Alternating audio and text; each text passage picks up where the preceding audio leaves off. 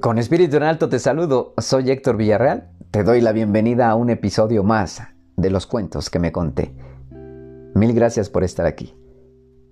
¿Sabes? En ocasiones es necesario tener conversaciones incómodas para poder aprender algo que sume a nuestras vidas. Es necesario tener conversaciones incómodas para ser consciente eso que por muchos años lleva dormido en mí. Por ello, Apelo a tu conciencia para que puedas tener valentía y apertura y con ello te des a la tarea de echar una mirada dentro de ti. El objetivo es que tú puedas descifrar la manera en la que enfrentas la vida. Olvida, por favor, por un momento, olvida por un momento la moralidad. Aquí no existe bueno ni malo, ¿ok? Lo único que existe y de lo único que se trata es de la actitud que tienes ante los hechos ordinarios de la vida. Víctima y responsable son dos tendencias que tenemos los seres humanos al enfrentar la vida. Para identificar a cuál de estos dos modelos mentales tienes mayor inclinación, es necesario definirlos. Empecemos. El primero se denomina víctima y tiene varias particularidades. La primera de ellas es, número uno, creer firmemente que la razón de tus problemas es causado por todos la culpa es de todos menos de ti. Nunca tengo la culpa de nada es la principal expresión de una víctima. ¿Te suena? Número 2. Las personas con lenguaje de víctima hacen responsable al entorno de todas las tragedias y situaciones negativas que suceden a su alrededor. 3. Poner de excusa a los demás al no alcanzar sus objetivos. Eso es clásico de una persona víctima. Número 4. Las víctimas creen que la vida es un quejómetro. Así es.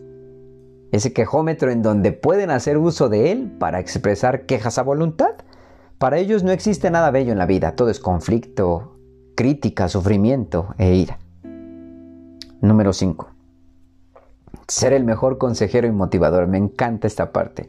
Ellos son los mejores motivadores, pero jamás entran en acción para resolver su propia vida. Jamás entran en acción para alcanzar el éxito. Para ellos es facilísimo lo que hace el otro, pero jamás toman las riendas de su vida para cambiar lo que no les gusta. Aunque no lo parezca, estamos tan habituados y creo que hemos normalizado este lenguaje de victimismo. Porque cuando nos conducimos de esta manera, hay una recompensa de trasfondo. ¿Cuál será esa recompensa? Pues ni más ni menos que el afecto, el cariño, la compasión de todos los demás, la solidaridad y empatía de las personas cercanas a la víctima. Y es que, mira, hay algo súper interesante. En las personas víctimas existe un diálogo interno a nivel inconsciente y que la víctima ya identificó como algo valioso para poder operar en la vida. Ellos le llaman oportunidad. Oportunidad de obtener lo que de otra manera no pueden. ¿Te das cuenta? Aquí, aquí te pido que no busques respuestas fuera de ti. Analízate por un momento. Si te expresas de la forma en la que acabas de escuchar, es muy posible que vivas en el victimismo y probablemente no lo sabes aún. Ahora bien, para hablar del segundo modelo mental, o sea, de las personas responsables, protagonistas o maestros, es necesario invertir los papeles pues una de las características más importantes de estas personas radica propiamente en creer que la razón de sus problemas es causado por él mismo. Nadie, absolutamente nadie es responsable de los problemas que él mismo se ha buscado. Dicho de otra manera, el problema se centra principalmente en su incapacidad de tomar buenas decisiones y por ende el resultado es caótico, ¿te das cuenta? Las personas con un modelo mental responsable toman acción de sus vidas, salen de su estado de confort, trabajan arduamente para alcanzar sus objetivos. Lo hacen, como siempre, desde el amor y la abundancia. Ayudan a las personas, son serviciales y logran tener mayor contacto con su espiritualidad se quejan con muy poca frecuencia y utilizan el fracaso como un área de oportunidad y con ello se reinventan cada vez que tienen algún fracaso. Los protagonistas encuentran inspiración en las cosas más sencillas y sutiles de la vida. Evidentemente te tendrás que preguntar, ¿Cuál es la recompensa de una persona responsable? Lo mismo que la anterior, afecto, cariño, empatía. Y a ello hay que sumarle inspiración, menor sufrimiento en sus vidas, resiliencia, amplitud de conciencia, amor propio, dignidad, armonía en sus vidas y abundancia. Para aterrizar lo antes mencionado, escucha este ejemplo. Una persona víctima siempre se quejará de su entorno. Desde que conocí a mi esposo ha sido un borracho e infiel. No contribuye en los gastos de los hijos y nunca está cuando se requiere de su ayuda. Por cierto, el marido ha actuado así desde hace más de 15 años. ¿Cómo se dirige una persona responsable? Una persona responsable identifica lo siguiente. Yo soy quien eligió a esa pareja.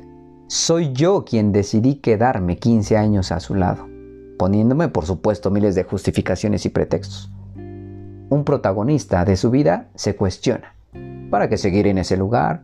¿Para qué con esa pareja? ¿Soy feliz? ¿Qué sigue en mi vida? ¿Qué opciones me esperan? ¿Por qué hay tanto miedo en mí por cambiar? ¿Cuánto tiempo más viviré así? El ser responsable implica un cambio radical y digo radical porque debemos empezar desde el pensamiento. Debes continuar con la actitud, con la cosmovisión, es decir, la visión que tienes de la vida y la manera en la que vibras. Dejar de tener un pensamiento mágico, el cual me engañe todos los días creyendo que todo mejorará por arte de magia sin siquiera poner acción en mi vida. Usted que me escucha, si usted se considera víctima de todo y de todos y deseas modificar poco a poco y convertirte en una persona responsable, empieza por hacer pequeños cambios en ti. Deja de criticar a los demás. Deja de criticarte a ti mismo. Ante cualquier problema de la vida, busca respuesta en ti. Nadie, absolutamente nadie es responsable de tu incapacidad al tomar decisiones, ¿ok? Nadie es responsable de lo que le pides a la vida. Asume un papel y este papel que sea digno y responsable. Si no te gusta lo que ves, cámbialo. Aprende a tomar decisiones de manera asertiva. Piensa más en ti, piensa más en las personas que dependen de ti. No te sientas culpable si has dicho no a algo que no te agrada. Recuerda esto. Tú siempre tendrás lo que mereces tener. Por ahora, me despido. Deseo que sigas teniendo una vida plena y abundante. Construye la vida que mereces y sé feliz, aunque te acostumbres.